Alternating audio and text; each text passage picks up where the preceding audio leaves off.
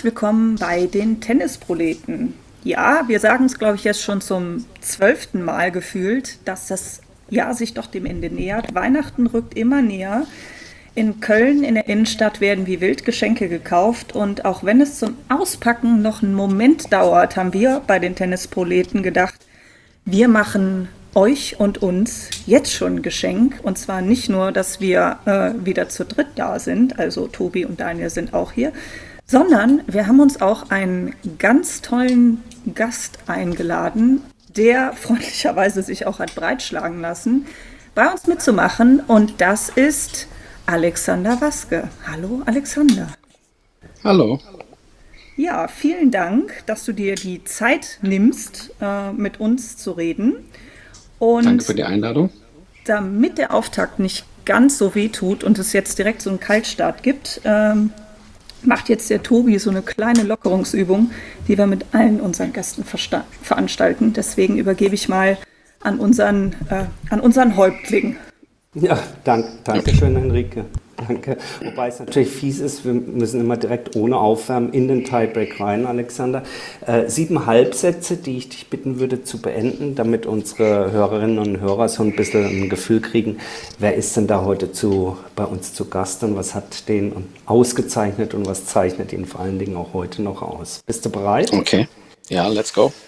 Also, erster Punkt. Als ich mit dem Tennisspielen begonnen habe, spielten in Wimbledon äh, Björn Borg und äh, Konsorten. Das heißt, für die Leute draußen so, kann man dich so ein bisschen verorten, äh, vom Jahrgang her noch vor der, vor der Boris Becker Zeit, kurz vorher, so, ja? Richtig. Ja.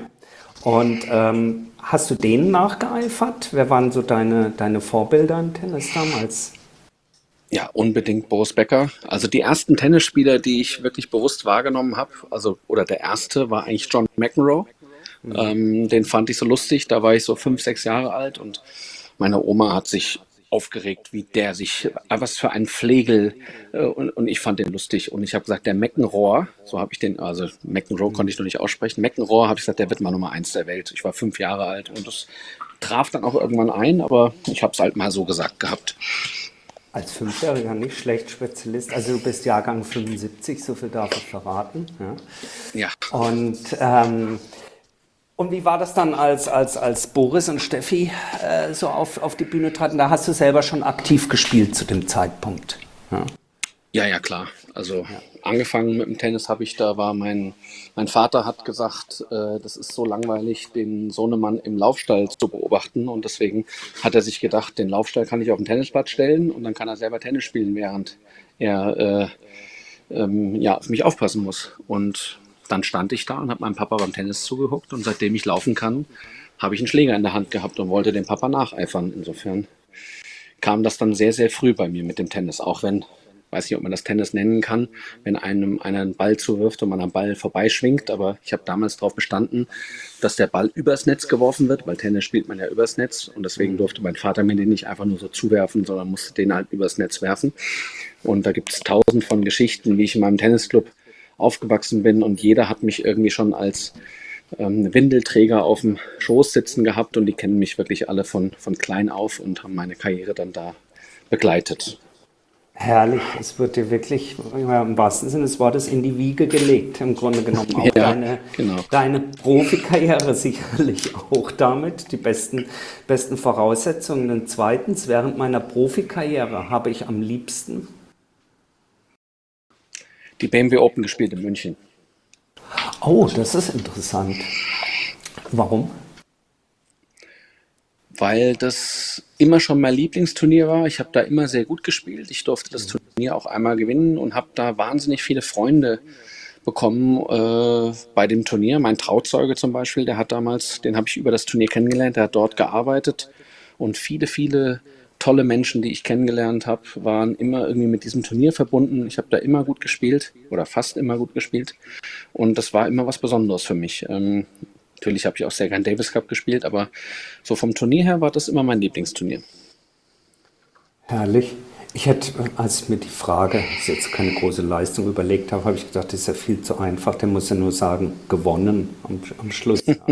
Aber ähm, wir wissen, dass Tennis hat leider Gottes, leider Gottes so häufig äh, Niederlagen seinen Weg von jedem Einzelnen und jeder einzelnen Spielerin draußen pflastern und am Ende der Woche immer nur einer mit einem Sieg nach Hause geht.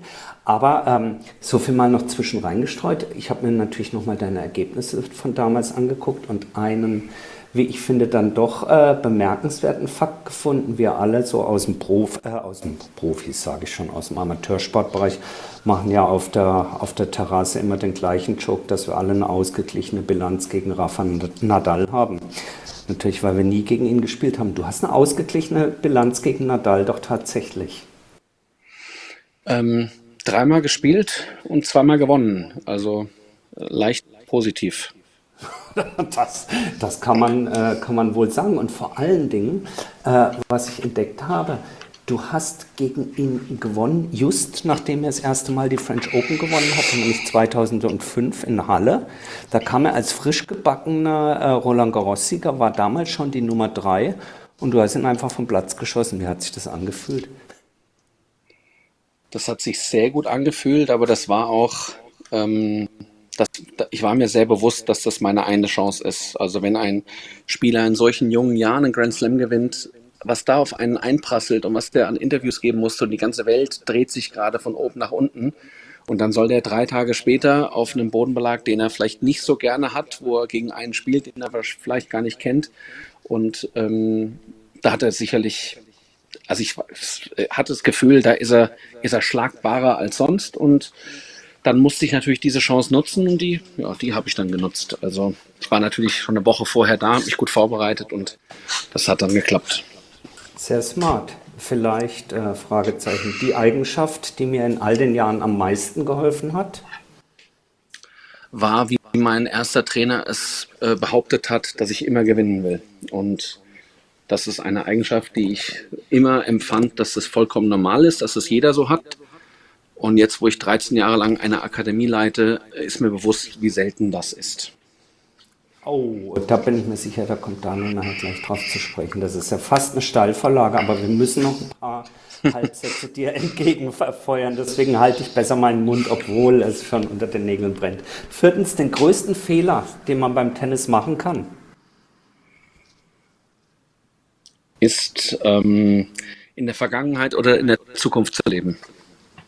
Okay, hier im Jetzt. Sehr gut. Das mag ich immer so, wenn man, das kann man für sich selber auch mitnehmen, egal ob man Profi ist oder Hobbyspieler. Sehr gut. Fünftens, wenn ich eine Regel beim Tennis ändern könnte. Hm. Das wird gerade gemacht, Coaching erlauben. Okay, sehr schön. Ja, haben wir häufig hier schon drüber gesprochen, finden wir auch grundsätzlich eine Bereicherung. Sechstens, der Tennissport ist heute weltweit weiterhin beliebt und in Deutschland unterbelichtet. Okay, und siebtens, wenn ich heute noch mal am Anfang meiner Tenniskarriere stünde? Würde ich mir ein, zwei Backpfeifen geben, mir relativ früh sagen, Junge, werd erwachsen und ähm, fang an zu arbeiten. Auf dem Platz? Ja. Ja, okay. Daniel, ich leite mal an dich weiter. Ja, das ist ein ganz guter Übergang. Ähm, bevor wir jetzt noch mal gleich dann wirklich einsteigen in die Diskussion, Alex, vielleicht noch mal kurz, um dich vorzustellen, für die, die deine Karrierezahlen nicht mehr so im Kopf haben. Du standest 2006 im Einzel am höchsten mit Platz 89. Im Doppel ging es noch weiter nach oben, nämlich 2007 sogar bis auf Platz 16. Hast im Doppel auch bei Grand Slams 2005 das Halbfinale bei den Australian Open und 2006 bei den French Open erreichen können, war es 2005 dazu noch Viertelfinale von Wimbledon. Vier Karrieretitel auf der ATP-Tour im Doppel, unter anderem München, wie gerade schon erwähnt. Ja, und seit jetzt 13 Jahren, du hast es gerade selbst schon gesagt, seit 2010 leitest du die heute Waske Tennis University, damals noch zusammen mit Rainer Schüttler gegründet. Und von daher werden wir natürlich wahrscheinlich heute schwerpunktmäßig ganz viel auch über Nachwuchsarbeit, Tennistraining sprechen. Und als Einstieg vielleicht gleich mal die, ich glaube, umfangreichste Frage eigentlich, die aber deswegen vielleicht sich als Einstieg ganz gut äh, ja, zur Verfügung stellt. Denn wir hören ja immer wieder von allen Seiten, das deutsche Tennis hat nicht mehr die Talente wie früher, dem deutschen Nachwuchs fehlt der Biss. Das wird immer ganz gerne so als die ja, Argumentationslinie Nummer eins dafür genommen. Würdest du aus deiner Sicht sagen, der ja eigentlich tagtäglich ja auch mit Talenten arbeitet, dass das so zutrifft? Ähm, dass wir nicht mehr erfolgreich sind im Tennis. Dass wir nicht ja, mehr erfolgreich sind, weil der Biss fehlt, genau. Da, nee. Ähm, von wem kommt der Biss? Der Biss muss ja vorgelebt werden. Der Biss muss ähm, jeden Tag äh, auf den Platz gelegt werden und der wird immer von dem Umfeld auch vorgegeben. Das ist eine, das ist eine Einstellungs- und auch eine Entziehungssache. Und äh, der fehlt der Biss, muss man sich in Frage stellen, ob man die Kinder richtig erzieht. Ich glaube nicht, dass es an dem Kind liegt. Ich glaube, dass es an dem Umfeld liegt. Und dass wir nicht mehr erfolgreich sind, hat damit zu tun, dass wir in vielen Bereichen Fehler machen. Einer davon ist sicherlich der von euch jetzt gerade genannte. Ähm, und ich glaube einfach, dass viel zu viele Umfelder ähm, die, die, die, die Zeiten und die Pläne so machen, wie es ihnen am besten passt, aber nicht für den Spieler. Das ist das, was ich persönlich glaube. Also ich sage es einfach provokant, wenn man, äh, wenn man im Profisport was erreichen will mit einem Spieler, dann muss man bereit sein, sein fast sein ganzes Jahresankommen äh, an, äh, äh, weiß ich nicht, Feiertagen, Urlaub und so weiter, muss man diesem Turnierkalender unterlegen und nicht ähm, an Ostern fünf Tage frei machen, weil Ostern ist. Damit werden wir nicht nach vorne kommen. Und das ist aber aktuell weiterhin Stand der Dinge. Dass einfach, in welchen äh, Leistungszentren wird sechs Tage die Woche trainiert? Ähm, in den meisten halt nur fünf. Und, ähm, und so, ja, wie gesagt, was weiß ich, frohen Leichnam und was wir alles haben an, an Feiertage, da wird dann oft auch frei gemacht. Ja, haben wir mit dem deutschen Arbeitsrecht ein Problem.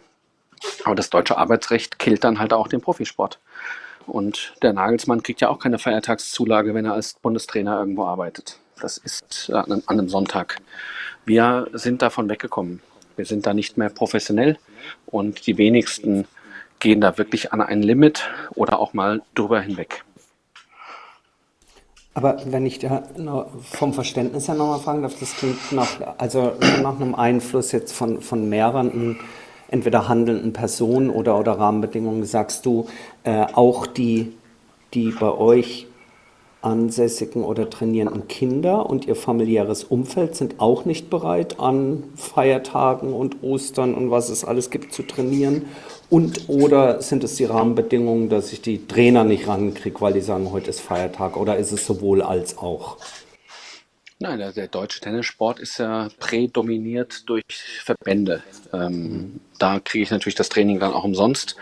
Und ähm, ich sehe da halt ein Riesenproblem äh, mit ich glaube, dass wir Leute brauchen, die einfach sich komplett committen und dann auch mit einem Spieler ihre 30, 35 Wochen im Jahr zu verbringen, zu reisen und so weiter. Und das beißt sich natürlich vollkommen mit Familie, Kinder und so weiter und so fort. Und also auf der Tour heißt es immer, wenn einer über zehn Jahre auf der Tour ist als Tourcoach, dann ist er entweder hat er eine kaputte Familie zu Hause oder er ist Alkoholiker oder sogar beides. Und das ist ein toughes Leben da draußen. Das absolut. Aber wir brauchen einfach ganz klare Zuständigkeiten und wir brauchen ähm, Leute, die Verantwortung übernehmen. Und aktuell wird es so ein bisschen hin und her geschoben. Da macht der macht mal zehn Wochen, der macht nur das Heimtraining, der reist mit denen auf Turniere. Ähm, wer ist jetzt verantwortlich, dass Spieler XY nicht gut geworden ist? Keiner. Alle machen so irgendwie ein bisschen was. Jeder hilft und jeder, ja, da haben wir ja probiert. Und ich würde das ändern. Wir brauchen Trainer X macht Spieler XYZ und wenn die nicht gut werden, dann muss man überlegen, ob der Trainer gut genug ist. Und dann muss man sich vielleicht auch von dem trennen. Oder der hat gut gearbeitet schon im Vorfeld mit anderen, dann muss er vielleicht andere Spieler kriegen, weil das hat dann vielleicht nicht funktioniert, aber wir müssen da viel mehr auf, ähm, auf Erfolg gehen und ähm, dürfen einfach nicht den, den, den Jahres-, den Tagesablauf der Spieler dürfen nicht, äh, die dürfen nicht dem unterliegen, was der Trainer gerade hat. Also was weiß ich, wenn die Tochter irgendwie eine Vorstellung hat am Freitag, dann kann ich am Wochenende nicht reisen auf ein Turnier, weil ich muss da zugucken.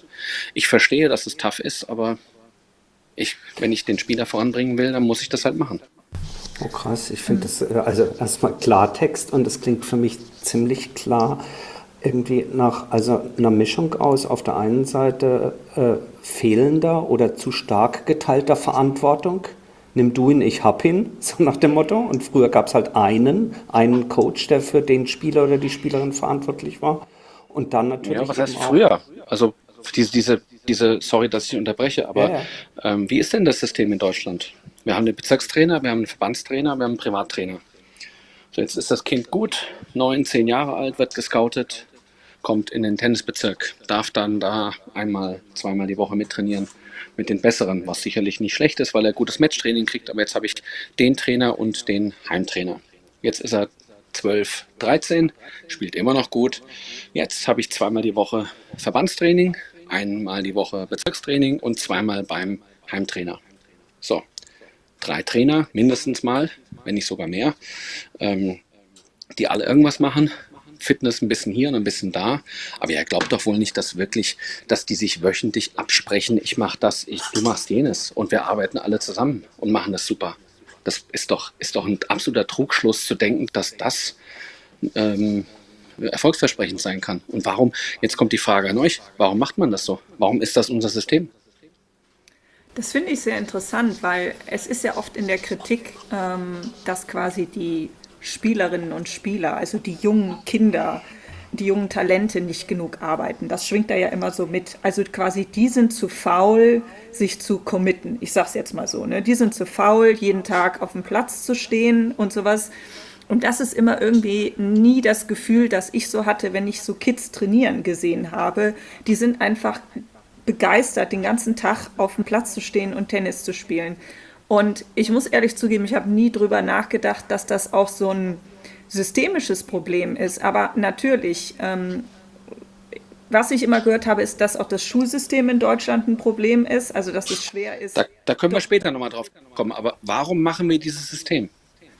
Das weiß ich auch nicht, aber ich hätte nicht gedacht, dass es auch so eine klare Kritik an der Struktur selber gibt. Also, weil das hört hm. man, außer jetzt von dir, habe ich das so noch nie gehört. Ich weiß nicht, wie es euch geht, Tobi ist, und Daniel. Ist eigentlich sogar ja. relativ einfach zu erklären. Ja, gut, das. Wenn wir, jetzt, ja. wenn, wenn, wir, wenn wir jetzt sagen, dass du die Heimtrainerin bist und du machst einen tollen Job und du hast den kleinen Max und der ist neun Jahre alt und der spielt toll. So, den bringst du dann zum Bezirk.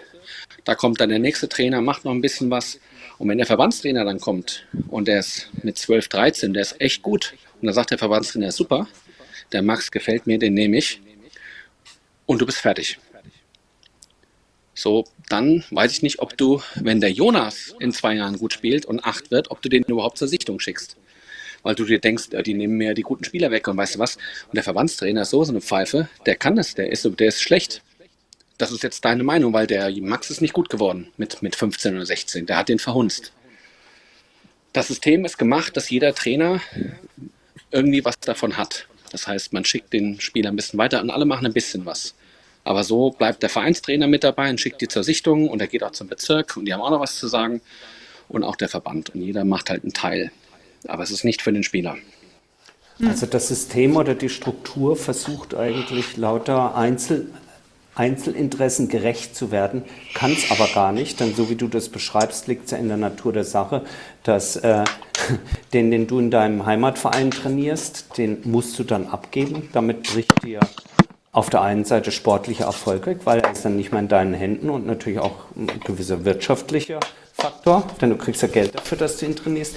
Sprich, du sagst, das System ist, es ist kein ganzheitliches System, wie wir in Deutschland Talente fördern, sondern es ist ein System von Partikularinteressen. Jeder macht sein eigenes Süppchen. Ja, hast du perfekt äh, Partikularinteressen oder nie gehört, aber das ab jetzt gehört auch zu meinem Wortschatz. Ja, aber das ist doch ehrlich gesagt auch ziemlich bitter, weil da fließt ja auch einiges an Geld in den Nachwuchs rein und da kann man ja jetzt schon dran riechen, dass es nie funktionieren wird. Ähm, Richtig. Wie kommt man denn als Elternteil daraus oder als jemand, der jetzt ein Kind, einen Verwandten hat, der jetzt sagt, ich möchte Tennisprofi werden oder mir macht Tennis so Spaß? Man hat also quasi nur die Chance, dass man selber klug genug ist und, weiß ich nicht, in der Akademie wie deine geht oder äh, man hat halt Pech und wird in diese Mühle geraten. Also gibt es da überhaupt eine Möglichkeit für jemanden, der das nicht weiß, da irgendwie äh, zu erkennen, wie, wie kann ich mein Kind am besten fördern? Schwierig, äh, auf jeden Fall. Ähm, und der erste Punkt, der natürlich dann jetzt immer kommt, sind Finanzen. Und da ist halt der, das ist halt das, was ja den Verband am interessantesten macht. Ja, das Training ist umsonst.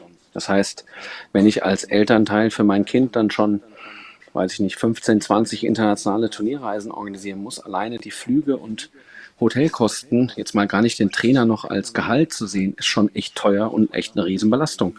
Und das ist das Problem, warum das dann im Tennis sehr, sehr schwierig wird. Ergo ist dann das mit dem Verband vielleicht in diesem Sinne eine gute Sache. Aber der Verband ähm, ja, ähm, ist halt einfach seit 20 Jahren nicht mehr erfolgreich. Und es wird, kein, keiner möchte es hören. Ähm, ich werde auch immer als Querulant dann dargestellt. Zeige einfach nur Fakten auf. Ich kann es ja auch nicht ändern.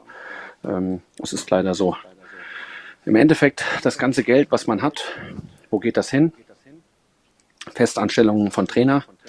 Das ist natürlich auch hart jetzt, äh, weil ich jetzt viele Trainerkollegen damit dann attackieren werde, aber ähm, wenn ich natürlich so viele Trainer fest anstelle, muss ich denen noch immer wieder Spieler geben.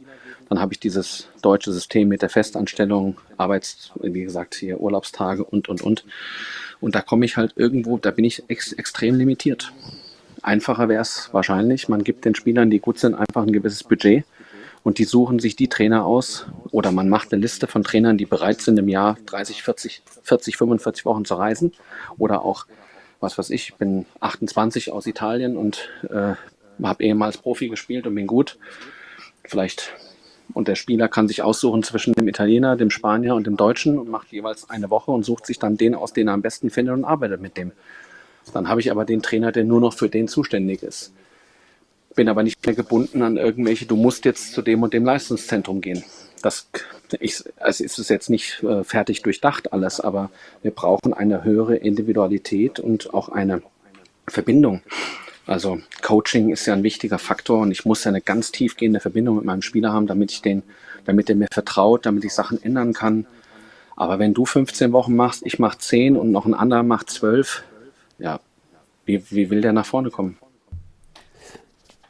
Machen das dann die ähm, äh, was heißt die anderen Verbände, aber gerade von denen, von denen jetzt in jüngster Zeit auch die Rede ist, nehmen wir die Italiener, äh, die eine ganze Reihe von, von äh, Spielern plötzlich auch in die Weltklasse gebracht haben, äh, werden da gerne angeführt. Die Franzosen sowieso für ihre Nachwuchsarbeit immer. Und alles, was ich bisher immer gelesen habe, selbst die Schweizer zu den Anfangszeiten von Federer, ähm, haben äh, diese Zentren, wo die Spieler oder Spielerinnen dann aber auch bewusst hingehen und auch bewusst von zu Hause, sprich damit auch von ihrem Heimcoach, Abschied nehmen. Also siehst du häufig, liest du häufig auch in den Biografien bei so einem jungen Menschen, dass das natürlich in denen arbeitet, dass die auch ein bisschen traurig sind und sowas. Aber im Rückblick sagen sie, dieser Schritt war notwendig, weil ich dort einheitlich, ganzheitlich von einem oder von einem Team betreut worden bin und eben dieses, ich, ich sage jetzt mal, das Pendeln zwischen den unterschiedlichen Welten und Verantwortlichkeiten wegfällt. Würdest du sagen,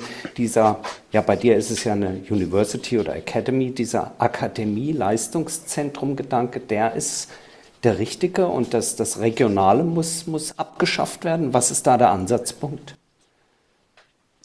Ja, nicht abschaffen, aber nehmen wir jetzt mal den regionalen Gedanken. Ich bin ja als, ähm, als Trainer in einem kleineren Verein, äh, vielleicht nicht in der Großstadt und der trainiert in dem Verein und der wird gut. Ja, der muss ja nicht mit neun jetzt umziehen nach München oder Berlin oder Hamburg oder was weiß ich. Das muss ja noch gar nicht sein. Aber ab einem gewissen Alter, wenn dann das geht Richtung, also ich immer so mit Pubertät, 12, 13, 14, da geht es dann langsam los. Da brauche ich äh, konstantes Krafttraining, ich brauche konstante Fitnesssachen, ich muss da den ganzen Körper richtig ausbilden und ich muss viel reisen können, ich muss viel mehr auf Turniere. Welcher Vereinstrainer kann das bieten? Ja, die fangen dann an mit, ja, ich kann ja auch vormittags dir noch ein bisschen mehr Training geben und so weiter, aber der Vereinstrainer ähm, ist dann limitiert, weil er kann ja nicht 40 Kunden absagen, um den Spieler eine Woche bei dem und dem Turnier zu betreuen. Also irgendwann ist das sowieso vorbei. Und dann kann sich der, der Trainer auch überlegen, will ich jetzt mit dem Spieler Vollgas geben und alleine mit dem das machen? Wenn das nicht funktioniert, habe ich im halben Jahr vielleicht keinen Job mehr. Ähm, oder macht das dann halt keinen Sinn. Und dann, ich bin, wie gesagt, der Meinung, der Spieler braucht jemanden, der die Zeit hat, der, der die Verantwortung übernimmt, und der gerne auch mit Leuten zusammenarbeiten kann, Leistungsdiagnostiken und, und, und, kann man alles machen, Lehrgänge. Aber wer ist, dazu, wer, wer ist zuständig? Eine Person. Einer, der einen Hut auf hat für diesen Spieler, für dieses Talent, für dieses riesige Talent, was wir nach oben bringen können. Wer macht es? Also Daniel, ich finde, für mich hört sich das total schlüssig an, weil ähm, selbst wenn ich das mal versuche, auf den äh, fernweg vom Profibereich. Wenn ich das nur mal auf meine eigene kleine Tenniswelt übertrage, dann sage ich mir manchmal, naja, ich würde mir ja selbst im privaten Bereich vom Tennistrainer wünschen, dass er mir mal beim Match, beim Medenspiel oder sowas zuguckt und ich dem nicht dann immer in der nächsten Woche erzählen muss, wie es wieder war im Spiel und dass ich das und das nicht umsetzen konnte. Das kann ja nur aus meiner Sicht sagen, aber eigentlich müsste doch der Trainer nebenbei dabei sein bei einem Turnier, bei einem LK-Turnier, beim Medenspiel oder eben zurück zur Profiwelt. Daniel, wie geht's dir da? Also für mich klingt das total schlüssig, was der Alexander da sagt. Ja, definitiv. Also das äh, Coaches da auch eine viel größere Rolle, Gewichtigkeit zukommt. Ich glaube, das ist echt ein Aspekt, den haben wir, aber ich glaube auch wurde allgemein so in der Diskussion noch nie wirklich beleuchtet. Alex, meine Frage wäre da auch, ähm, wenn man diesen Anspruch hat an Coaches und ihr den Anspruch dann auch an die eigene Akademie habt, ähm, wie suchst du oder sucht ihr, beziehungsweise wie schwer ist es denn eigentlich auch passende Coaches für euch zu finden? Ähm, das Allerwichtigste ist für mich die Leidenschaft. Äh, ich bin immer ein Fan davon, Leute einzustellen, die vielleicht ähm, nicht die größten Talente waren, sondern eher ehemalige College-Spieler, auch Spieler, die auf der Tour waren, die vielleicht ein paar Futures gespielt haben, aber nicht so talentiert waren, weil die mussten sich alles erarbeiten und ähm, eine Qualität eines Coaches äh, ist die Arbeit und die Leidenschaft für den Sport und wie viel ist der willend auch jetzt zu investieren an Zeit und an Emotionen und muss man ja auch sehen, die Leute ziehen ja alle um und reisen und sind dann weg und die geben ja viel von ihrem Leben auch auf. Die haben nicht dieses, ähm, dieses geregelte Leben und sind zu Hause und können alle anderen so, alles so machen wie alle anderen, sondern die haben da äh, ja, eine riesen Downside. Aber das Gefühl, bei einem Grand Slam zu arbeiten, einen Spieler von nichts dahin gebracht zu haben und der gewinnt 6-4 im fünften und äh, die Leute steigen auf die Zäune, um da noch zuzugucken und dieser Moment, wo der den Matchball macht und sich zu dir dreht, der Spieler, und dir in die Augen guckt und dir die Faust gibt, der gehört nur dem Trainer und dem Spieler. Und das ist oh, mein Trainer, hat mir das damals gesagt immer. Er hat immer gesagt, wenn ich diese zwei Sekunden von dir nicht kriege, dann arbeite ich nicht mehr mit dir. Es ist mir völlig egal, was du bezahlst. Und äh, das war der Christian Rauscher, der mir das gesagt hat. Und der hat absolut recht. Und das ist dieser, dieser Moment, für den arbeiten wir. Und dafür geben wir die Feiertage auf. Dafür geben wir viele, viele Sachen auf. Und das ähm, muss man sich erarbeiten. Und dann, diese Verbindung kriegst du halt nicht, indem du es ein bisschen machst. Und das ist, äh, wir brauchen Leute, die ähm, sich dieser Sache unterwerfen. Und das kann, ist auch okay, wenn man 20 Leute auf der Liste hat, äh, die alle zwischen 28 und 35 sind. Das muss doch, muss ja kein gestandener Trainer sein. Die gestandenen Trainer können in der Orga mitarbeiten, oben drüber. Und, aber dann lassen wir halt die Arbeit die Jüngeren machen. Kann ja, kann ja ein arrivierter Trainer, kann die ja leiten. Aber der Trainer muss gewillt sein, auf diese ganzen kleinen Kackturniere überall hinzufahren, wo man schlechte Trainingsbedingungen hat und, und, und, in, bei Jugendturnieren in irgendwelchen Jugendherbergen schläft. Ja, das ist der Weg nach oben. Und das muss der Trainer gewillt sein, 30 Wochen im Jahr zu machen.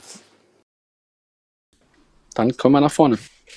Und das machen Italiener und das machen Gut, sicherlich die Franzosen etwas anders, aber die haben, das brauchen wir gar nicht gucken, die haben ein Budget vom, von den French Open, das ist einfach viel zu hoch. Ja, die, die bezahlen ihre Trainer natürlich auch wahnsinnig gut. Da kommen wir nicht hin, aber ich glaube trotzdem, dass man immer eine Gruppe von, von extrem Motivierten findet, aber die sollten etwas jünger sein, in meinen Augen, die dann auch das Reisen machen.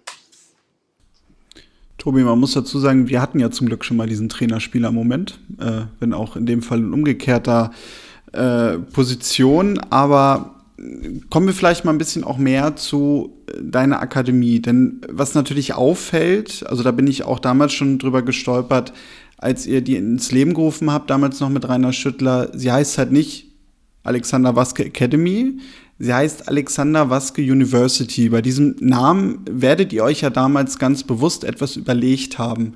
Wo ist denn bei euch der Unterschied zu den, ich sag mal, üblichen Akademien, die wir so auch vom Namen her kennen?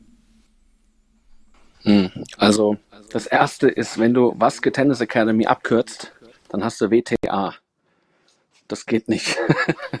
können, ja, können ja nicht WTA heißen. Das ist ja unmöglich. Und wir haben halt lange überlegt, was wir machen mit dem Namen. Und ich fand das mit dem, mit dem Rainer zusammen halt eine sehr gute Sache. Ich war jetzt und bin auch sicherlich nicht der beliebteste im Hessischen Tennisverband, weil ich als Jugendlicher ja dort auch als untalentiert abgestempelt wurde. Und war sicherlich dann nicht der am liebsten gesehene Gast, der immer politisch korrekt, immer freundlich alles, immer hochlobt, sondern ich habe halt auch gesagt, was nicht passt. Der Rainer hingegen ist unglaublich beliebt in dem Verband und damals war das ja mit Dirk Hordorf zusammen, haben wir das Ganze besprochen und dann haben wir gesagt, wir machen das zusammen, äh, obwohl der Rainer nicht in Deutschland lebt und immer nur sporadisch da war. Ähm, und dann kommt mein Hintergrund natürlich ähm, und der auch von Benedikt Strong, der damals unser Marketing gemacht hat. Wir sind beide ehemalige College-Spieler, die halt aus einer wir waren beide bei San Diego State University. Und dann haben wir einfach überlegt, was ist denn mehr als das? Weil wir wollten einfach nicht nur Tennis beibringen, sondern das allererste, wo wir uns darauf geeinigt haben, sind Werte. Also wir fangen nicht mit Vorhand an und Rückhand und Beinarbeit, wir fangen an mit guten Tag, in die Augen gucken, ordentlich die Hand geben. Ähm, danke fürs Training, Coach. Und äh, ja, Werte. Also ich muss permanent Kindern beibringen, wie man Guten Tag sagt. Dass man nicht irgendwo reinschlürft und so tut, als ob man keinen gesehen hat, sondern dass man für Termine, fürs Training früh genug da ist, sich ordentlich anzieht, äh, sich zwischen den Trainingseinheiten eine frische Unterhose und frische Socken anzieht und, und, und. Also da könnt ihr euch drüber totlachen, aber das ist mein tagtäglicher Prozess, dass ich jungen Heranwachsenden diese Basics beibringen muss. Und deswegen haben wir halt gesagt, okay, es ist etwas Größeres, etwas Weiterführendes, etwas, was auch viel mehr vom Leben noch beinhaltet. Und dann haben wir irgendwo gesagt, Tennis University. Und das fanden wir cool und dann haben wir das gemacht. Und dann hat man natürlich nicht dran gedacht, dass die Schüttler-Waske Tennis University ein unglaublich sperriger Name ist und alle Leute immer denken, Gott, wer hat sich denn sowas ausgedacht? Viel zu lang in jedem Zeitungsartikel. Und dann wurde da auch hin und her überlegt, ob man das Ganze abkürzt und so weiter. Und dann haben andere wieder gesagt, naja, ihr seid sau erfolgreich geworden, der Name hat sich eingeprägt, lasst ihn doch. Und so waren dann die Diskussionen intern. Ja, also manchmal sind Herleitungen dann doch ganz simpel, nämlich klar, WTA wäre wahrscheinlich rechtlich echt schwierig geworden mit der Zeit, gerade im Tennisbereich. Ähm, Tobi,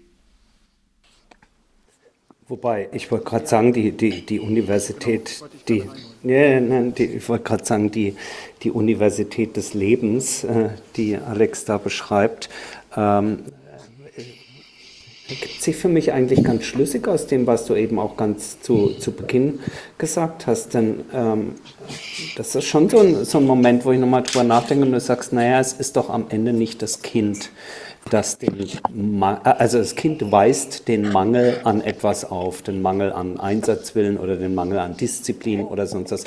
Aber es ist ja das Umfeld, das, das das Kind prägt und das es vorher mitbekommt. Das heißt aus dem Elternhaus, das heißt von Menschen, die eben die Erziehung übernehmen.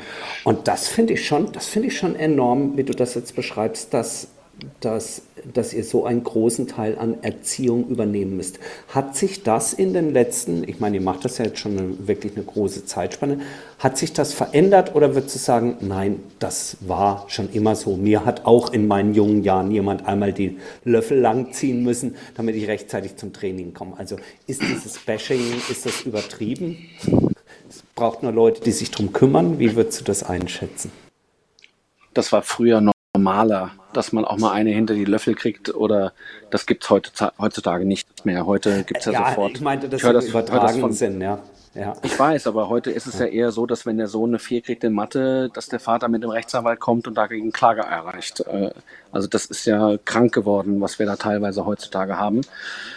Ähm, ich glaube, dass die Kinder in einem richtigen Umfeld ähm, richtige Werte bekommen und ich habe das letztens, mich hat eine Mutter angerufen und die hat nur gesagt, Alex, ich bin dir so dankbar, dass du meinen Sohn genommen hast, als er zwölfeinhalb war. Und da haben sie gesagt, was ist denn los? Und dann sagt sie, ja, die ganzen Freunde, die er früher hatte, ähm, hat gerade mit den Eltern gesprochen. Der eine hat sich jetzt ein Tattoo stechen lassen, der hat die Unterschrift gefälscht äh, von den Eltern. Äh, die anderen rauchen alle, äh, trinken Alkohol, irgendwelche Kiffen und so weiter und so fort. Ähm, und er sagt, äh, die Mutter hat gesagt, also mein Sohn ist da so weit von entfernt und wenn die ihn halt alle anmachen, wie uncool er ist, weil er nicht mitmacht, dann zeigt er ihnen nur, was sie für Loser sind und sagt, äh, ich gehe Tennis spielen, ich habe ein Turnier am Wochenende und so weiter. Und die sind so happy, dass er in diesem Umfeld ist, wo es um um Performance geht, um den Körper auszubauen, mentale Stärken, äh, Turnierpläne und so weiter und so fort und sich einfach mit Leuten umgibt, die da andere Werte haben und äh, und da ist die Mutter einfach unglaublich glücklich drüber, weil sie halt gesehen hat, ihr Sohn rutscht da nicht in eine Richtung, die sie überhaupt nicht mag. Auch wenn der Sohn wahrscheinlich nicht die Nummer eins der Welt wird, aber das ist ihr, glaube ich, in diesem Sinne erstmal egal und sie ist unglaublich happy damit, dass ihr Sohn andere Werte hat. Mhm. Und ja, das ist etwas, was ich über die Jahre immer mehr festgestellt habe, dass ich nicht hier bin, um jetzt die nächste Nummer eins der Welt zu finden, sondern dass ich einfach einen Einfluss habe auf viele junge Menschen. Ähm, und die, die hier sind, die sind mir dann wichtig, dass ich diese Charaktere nach vorne bringe und ähm, denen Werte gebe, dass sie später erfolgreich sein können. Ob das dann mit Tennis ist, ob das im Tennis ist, ob das über Tennis ist oder Tennis nebenher ist, ist mir nicht ganz so wichtig. Aber ich habe immer noch viel Kontakt mit Spielern, die halt auch früher mal hier waren und die jetzt irgendwo erfolgreich sind und die immer noch mit mir Kontakt halten und mir immer noch sagen, dass sie nie zu spät kommen zu irgendeinem Termin, dass sie immer vorbereitet sind, dass sie mental ready sind, dass sie gerne Tennis spielen oder viel Tennis spielen und so weiter und so fort. Und ja, da haben wir irgendwas richtig gemacht. Das finde ich äh, sehr spannend, weil das ist auch etwas, was mir in meiner Zeit als Volunteer in Hamburg aufgefallen ist, dass die, Brand, dass die Bandbreite des guten Benehmens bei Spielern, und ich will jetzt nicht sagen, dass das aus der Jugend kommt oder nicht später angelernt ist, enorm groß ist. Also wirklich zwischen sehr zuvorkommenden bis zu einem Verhalten, ähm, das ist mir, glaube ich, als wäre ich Turnierdirektor, äh, schwerfallen würde, jemanden wieder einzuladen. Und ähm, wirklich, also ich habe da schon Sachen erlebt, da ist mir die Kinnlade runtergefallen, dass ich gedacht habe, wow, also das, das so verhält man sich einfach nicht. Aber das, hm. das ist ja auch etwas, was Tennisspielern oft vorgeworfen wird, dass die sehr egoistisch sind und dann wird immer wieder gesagt, ja, die müssen egoistisch sein. Und ich dachte immer, ja gut, Egoismus auf dem Platz und gewinnen wollen sehe ich ja noch ein, aber neben dem Platz kann man ja trotzdem so die Basis halten an Anstand. Und ähm, äh, das fand ich auch bei euch auf der Website so interessant, dass da ganz vorne auch dabei steht, dass äh, man sich halt auch auf diese so soziale Kompetenz im Prinzip fokussiert. Also nicht nur einen guten Spieler zu formen, sondern auch in einer Art einen guten Menschen zu bilden. Mhm. Ja, bin ich absolut bei dir. Ich war total überrascht. Ich hatte mein Leben lang, ich habe ja noch nie irgendwo eine Wildcard bekommen gehabt und als ich, wie alt war ich, 27, 28, irgendwie sowas. Und da bekam ich dann die Offerte, ähm, bei den BMW Open eine Wildcard zu bekommen. Da war Rudi Berger damals der Turnierdirektor. Und ich habe da mitgespielt, war sehr dankbar, habe, glaube ich, auch gar nicht so gut gespielt in dem ersten Mal. Und bin dann nach dem Turnier, habe geduscht, äh, mein mein Preisgeldcheck geholt und bin dann zum Turnierdirektor oder habe ihn gesucht und bin hingegangen, habe mich bedankt für die Wildcard und äh, dass ich das ganz toll fand, dass er mir die gegeben hat, die Chance, dass ich hier mitspielen durfte und tolles Turnier und so weiter. dann hat er mich angeguckt und hat gesagt, Alex, ich mache das jetzt seit zehn Jahren. Du bist der erste Spieler, der sich bei mir bedankt hat für eine Wildcard. Habe ich noch, noch keiner gesagt. Das gibt's doch nicht. Sagt er doch. Wenn du nächstes Jahr eine brauchst, du hast sie ab jetzt habe gesagt, okay, vielen Dank. Ähm, ich habe sie nächstes Jahr, glaube ich, nicht gebraucht, aber ähm, trotzdem hat das, ich meine, hingehen und sich zu bedanken, das ist nun wirklich, äh, eigentlich selbstverständlich, wenn man so eine, so eine tolle Sache bekommt. Und ähm, es sind viele Sachen, die mich einfach, die mich dahin gebracht haben und dass ich gemerkt habe, okay, da hapert es dran und das kann man auch toll in einem Podcast jetzt erzählen. Andererseits, man muss äh, da wie so ein Kindergartenlehrer an den Kindern dran sein und immer wieder, hast du nicht gemacht, komm her, nochmal, gib mir nochmal die Hand, nicht so wischiwaschi, guck mir in die Augen, wenn du mir die Hand gibst äh, und so weiter. Stell dich vor, wenn Leute am, bei mir am Tisch sitzen, dann kommst du her, sagst Guten Tag, mein Name ist Max, nett Sie kennenzulernen ähm, oder irgend sowas. Das macht immer einen guten Eindruck. Und dann, das dauert dann, aber wenn die das fünfmal gemacht haben, zehnmal gemacht haben, irgendwann machen sie es automatisch und dann äh, merken sie auch, dass es in der anderen Welt auf einmal ganz gut ankommt. Wie ist denn bei euch die Herangehensweise, weil du gerade sagst, ne, also wir müssen die Kinder quasi auch mit erziehen und das ist auch so ein bisschen unser Anspruch. Ähm, wenn man jetzt so plant, äh, sagt ihr bei euch vielleicht auch hier und da mal, also hier gibt es vielleicht ein vielversprechendes Talent und normalerweise müssten wir eigentlich sagen, ja, du kommst mit zu uns und trainierst bei uns, aber wir investieren ganz bewusst mehr Zeit pro Kind und verzichten deswegen vielleicht auch mal auf die eine oder andere Spielerin? Oder würdest du dann doch sagen, nee, also so intensiv ist unsere, ich sag jetzt mal ganz salopp, Betreuung dann doch nicht? Wir haben schon einige Spieler auch nach Hause geschickt und gesagt, das passt nicht. Aber das war, hat nicht am Talent gelegen, sondern ähm, wir haben das Gefühl gehabt, dass die komplett beratungsresistent sind. Und ähm, ich habe überhaupt nichts dagegen, wenn die Spieler in vielen Sachen noch viel lernen müssen, aber sie müssen willig sein, es zu lernen. Und man sieht es in den Augen der Spieler, wenn es für die was ganz Besonderes ist, dass die zu uns kommen dürfen, dass wir sagen, okay, wir würden mit dir trainieren. Ähm, das muss ich sehen können und nicht dieses, ja, ist mir doch egal und äh, ja, kein Bock und ja, ob ich hier trainiere oder da trainiere, ist doch scheißegal und das, das bringt nichts.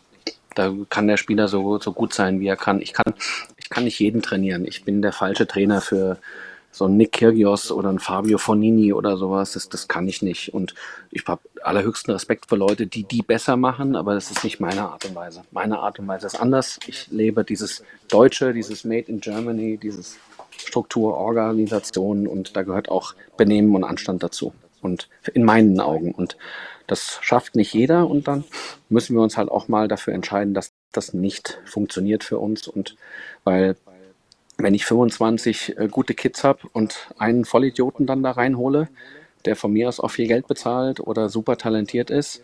Super talentiert ist noch schlimmer, weil dann sind vielleicht äh, in zwei Wochen drei von meinen 25 auch so Halbidioten schon, weil die ihn cool finden und es jetzt genauso machen. Und das bringt, das ist, dann habe ich lieber den einen nicht dabei. Also dieser faule Apfel, der muss dann halt weg. Hm. Ähm, wie sehr äh, bist du denn eigentlich Fan so von diesen, ich sag mal, familieninternen Konstruktionen? Also wir haben ja auf der Tour ganz viele Spieler, die ja nichts anderes kennen, als sich von ihren Eltern trainieren zu lassen. Und auch wir hier bei den Tennisproleten reden da ganz häufig drüber und sagen auch zum Beispiel jetzt, um ihn nur herauszugreifen, Alexander Zverev, da wird es vielleicht sogar mal gut tun, gerade so für den nächsten Schritt, äh, nochmal mit einem anderen Coach einfach zu arbeiten und wirklich nur ausschließlich mit dem zu arbeiten. Würdest du da mitgehen, weil du vielleicht auch pauschal sagen würdest, ja, das äh, sorgt auch gerade in Anschluss an dem, was du gerade gesagt hast, dafür, dass auch natürlich gerade in jüngeren Jahren sowas wie Sozialverhalten etc. natürlich von außen nochmal ganz anders gelernt wird? Ja, ähm, ich bin kein großer Fan von diesen Family-Konstellationen. Ich bin eigentlich bei allen überzeugt, sie würden noch besser spielen, wenn sie einen richtig guten Trainer an der Seite hätten, der eine professionelle Distanz wahrt und der Sachen auch anders sagen kann. Ähm, das heißt ja nicht, dass man seinen Vater verliert oder, oder die Bezugsperson in seiner Familie. Das ist natürlich eine extrem, ja, äh, komische oder, oder, oder extreme Situation jetzt, dass äh, äh Vater Zverev war ja auch Spieler, also der ist ja auch wirklich kompetent in dem Bereich. Das ist ja seltenst der Fall. Also Vater Tsitsipas ist äh, Schullehrer vom Beruf und ähm, da ist es noch viel extremer, finde ich, weil der eigentlich nicht so viel von dem Sport versteht. Aber ähm, ich glaube trotzdem, dass es dem Sascha gut tun würde. Aber ähm, wir haben natürlich immer eine, diese Vertrauenssache und Vertrauensproblematik und das ist, Ich meine, das müssen die auch selber lösen. Ich bleibe dabei. Ich glaube nicht daran, dass es langfristig das Beste ist. Ich würde da immer eine professionelle Distanz halten wollen. Ja. Ich, es gibt Sachen, die mache ich nicht, teile keine Zimmer meinen Spielern und möchte da ähm, möchte irgendwie immer so dieser der zweite Vater sein, aber nicht der erste. Ich will auch nicht der Kumpel sein. Ich bin nicht der ey Digger und äh, Dude und was weiß ich. Das so reden die Spieler bitte nicht mit mir. Und ähm, trotzdem, wenn sie irgendwo Scheiße gebaut haben, möchte ich, dass sie kommen und sagen, Alex, ich habe ein Problem, kannst du mir helfen? Und dann mache ich das gerne. In dem Zusammenhang, Alexander, würde mich interessieren, vielleicht nochmal noch mal mit Rückblick auch auf deine aktive Karriere, also aktiv im Sinne von selber, auf deine Profikarriere. Du warst ja, wie wir vorhin bei Daniel gehört haben, auch sehr erfolgreich äh, im Doppel. Und da wiederum spielt man ja im Team und an der Seite von jemand anders. Wie wichtig ist dir na, wenn ich jetzt sage, der Charakter, aber das, was du gerade eben beschrieben hast, was, worauf es dir drauf ankommt, wie wichtig ist da dann die Harmonie gewesen mit deinem Doppelpartner? Oder konnte das auch ein ganz anderer sein? Konnte das so ein verrücktes, spinnertes Talent sein? Ging das auch? Ähm, gute Frage, ja. Ich habe natürlich diverse Wochen mit irgendwelchen Leuten auch gespielt, aber die langfristigen Phasen, die ich hatte, und auch die erfolgreichen Phasen, das waren ja eigentlich dominiert mit, mit zwei Partnern. Das war zum einen der Michael Kohlmann, der heutige Davis Cup Captain, und zum anderen der André Pavel, äh, mhm. Rumäne. Ähm, die, mit den beiden habe ich so mit am längsten gespielt und auch am konstantesten. Und in so einer Partnerschaft muss man sich verstehen können. Ähm, für mich, also ich bin da anders. Ich musste auch meine Trainer sehr gut leiden können und, und Lust haben, mit denen Abendessen zu gehen und mit denen einfach Zeit zu verbringen oder übers Fußball zu quatschen oder, oder, oder. Da musste schon mehr sein als nur, der passt gut zu dir spielerisch. Ähm, das war mir sehr wichtig. Ähm, und vom Typ her, ja, mir war wichtig, dass die natürlich äh, vom Mindset her auch so waren, dass sie unbedingt gewinnen wollten. Und ähm, ich hätte jetzt keinen haben wollen, der immer nur weniger trainieren will und das irgendwie ja, kriegen wir schon irgendwie hin und wollen wir uns die Gegner mal angucken. Ach nee, ich gehe lieber ins Hotel und da wären zu viele Sachen gewesen, die mir nicht gepasst hätten.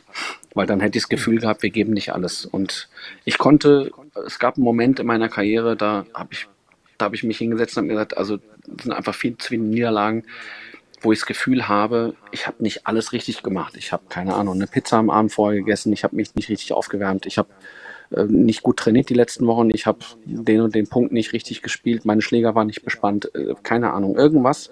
Und dann habe ich mit mir einen Deal gemacht und habe gesagt, ich muss jedes Match so spielen, dass ich alles auf den Platz gelassen habe und auch mich ordentlich vorbereitet habe.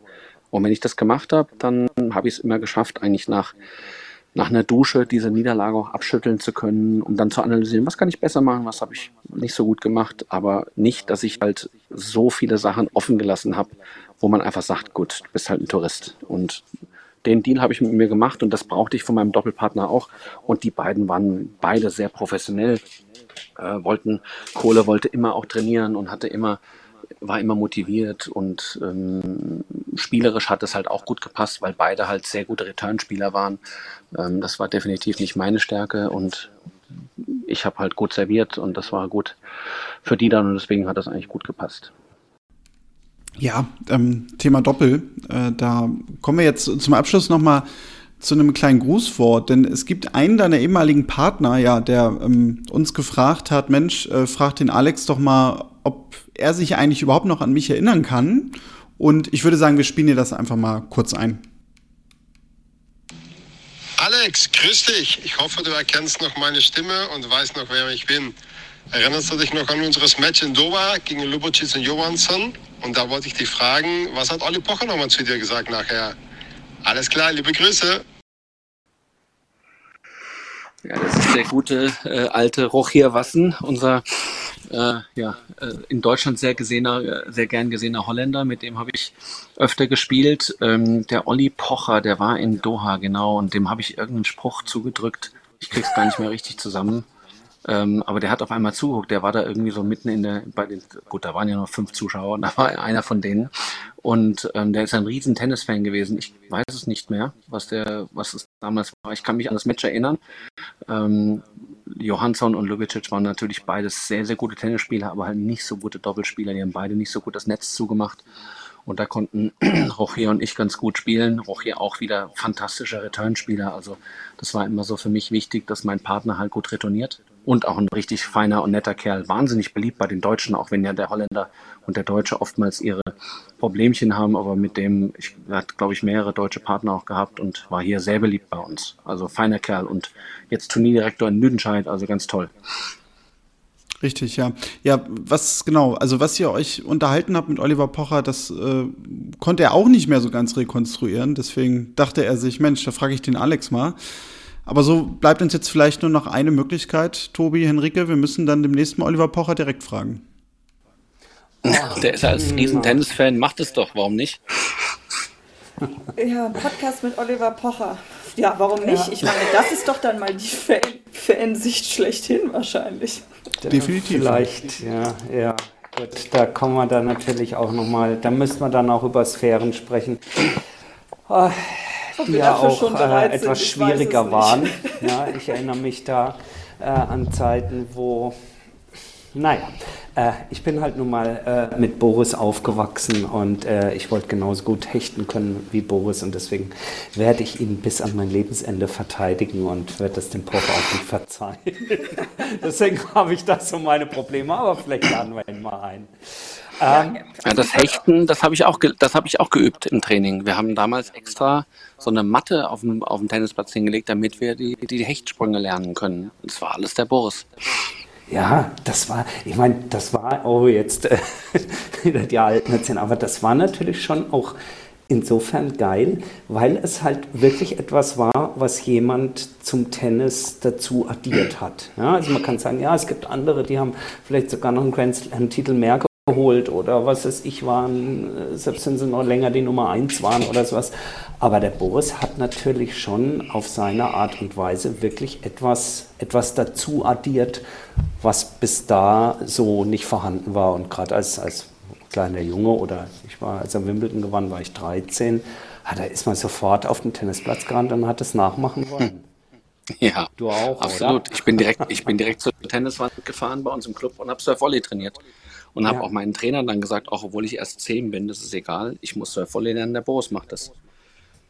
Ja, ja aber ich kenne das auch noch. Also, dass ich, da war ich noch sehr jung und sehr klein, aber da wurde selbst im Dänemark Urlaub brav Wimbledon angemacht und sich angeguckt. Ja. Mhm. Der, vielleicht kommen wir da wieder hin, weil ähm, du hast ja zu, zum Eingang gesagt, dass ähm, Tennis in Deutschland unter, unterbelichtet ist. Ja. Ähm, ich hätte es mir immer gewünscht, so wenn wir jetzt hier auf die Zielgerade auch im Podcast kommen, dass es nochmal so wird wie damals. Äh, seit ein paar Jahren gibt es ja durchaus ansehnliche Erfolge und gerade eine, die ähm, die größten Erfolge gefeiert hat, nämlich Angie Kerber äh, zwischen 2016 und 2018, kommt jetzt nochmal zurück auf die Tour. Und Sie hat ja mit dir insofern eine ganz besondere Verbindung. Wer vielleicht ihre äh, Biografie gelesen hat oder auch schon das ein oder andere Mal genauer hingehört hat, weiß vielleicht, dass sie gerade vor ihrer schwierigsten Phase, nämlich als sie eigentlich das Tennis an den Nagel hängen wollte, bei dir und Rainer Schüttler damals sich wieder fit gemacht hat und die Kurve bekommen hat. Insofern kennst du sie, möchte ich mal sagen, doch ein ganz gutes Stückchen besser als viele, viele andere. Was traust du ihr zu jetzt bei ihrem Comeback bei den Australian Open? Was glaubst du, was ist noch drin? So wie ich die Angie kenne, kommt die Topfit zurück. Ähm, die wird sich das nicht geben, mit 80 Prozent da aufzulaufen. Ähm, ich glaube, dass die Angie sehr, sehr nah an ihr an ihr Level kommt, wo sie aufgehört hat. Ähm, natürlich mhm. entwickelt sich das Tennis weiter und sie ist auch ein bisschen älter geworden, aber andererseits kann auch die Motivation jetzt helfen und ähm, lang nicht gespielt zu haben. Australien macht halt echt Sinn, weil jetzt alle eine Pause hatten und dann ist es nicht so wild, ähm, ob man jetzt zwei Monate Pause hatte oder ein Jahr. Das macht dann nicht so viel Unterschied. Ich glaube, die Angie wird topfit kommen und wird ihr Spiel, alles das, was sie gut macht, wird sie wieder gut machen und wird gut eingestellt ähm, da sein. Und mich wird es nicht überraschen, andere wird es vielleicht überraschen, aber ich glaube, dass sie wieder erfolgreich spielt und relativ zügig äh, die Rangliste nach oben klettern wird. Liebe Leute, Enrique, du hast eingangs gesagt, das sind ja gleich zwei Weihnachtsgeschenke heute auf einmal. Erstens mal ein toller Gast, mit dir. Und dann auch noch die frohe Aussicht aufs neue Jahr, wenn es dann gleich wieder losgeht, tief in der Nacht Australian Open gucken mit Angie Kerber und äh, Alexander, wie du es gesagt hast, mit äh, guter Hoffnung, dass ein guter Auftritt von ihr wird. Also ich freue mich wahnsinnig. Daniel, Henrike, habt ihr noch eine letzte Frage oder war es das für heute mit dem Alexander? Ich glaube fast, dass die guten Erfolgsaussichten für Angie Kerber ja eigentlich ein wunderbares Ende sind für diese doch, glaube ich, hochspannende Folge, die wir hatten. Ja, also ich kann auch nur äh, gerade in absoluter Begeisterung und Dankbarkeit hier sitzen, was, ich gelernt habe die letzte Stunde und ähm, finde, glaube ich, auch cool, wenn wir jetzt auf diesem wirklich guten Hoch ähm, den Cut machen, weil ich freue mich gerade, dass Tennis bald wieder losgeht. Sehr schön, dann machen wir das so. Wir danken dir ganz herzlich, Alexander, für deinen Besuch bei uns. Drücken dir gerne, mit deinen Schülerinnen und Schülern des Lebens, wenn ich es mal so bezeichnen darf, äh, die Daumen. Natürlich erstmal jetzt ein äh, schönes Weihnachtsfest und dann nach, ich glaube an Weihnachten macht auch die Basket Tennis University zumindest mal für den Heiligabend zu und dann am ersten Weihnachtsfeiertag geht es gleich los. Speck wieder abtrainieren und eben dir und all denen, äh, die sich dir anvertrauen, viel, viel Erfolg. Gesundheit vor allem. Dankeschön. Ja. Und äh, ganz, ganz herzlichen Dank für deinen Besuch und äh, hat großen Spaß gemacht. Ich bedanke mich, habt ihr toll gemacht, hat mir auch Spaß gemacht und ich drücke euch natürlich auch äh, die Daumen und wünsche euch alles Gute für äh, das nächste Jahr und wünsche uns allen in Deutschland, dass das nächste Stern oder Sternchen äh, gerade in der Mache ist. Sehr schön. Ähm, wir hören uns, oder ihr besser gesagt hört uns äh, nächste Woche kurz vor Weihnachten nochmal, denn wir haben ja noch den großen Jahresrückblick äh, auf unserer Agenda und den werden wir euch nicht vorenthalten, sodass ihr zwischen den Jahren auch was zum Hören habt, wenn das Wetter weiter, ich glaube, Henrike, bei dir sagt man so uselig ist wie derzeit. Äh, insofern, wir hören uns wieder kommende Woche an euch alle da draußen. Danke fürs Einschalten, danke fürs Zuhören und bis demnächst. Macht's gut und tschüss.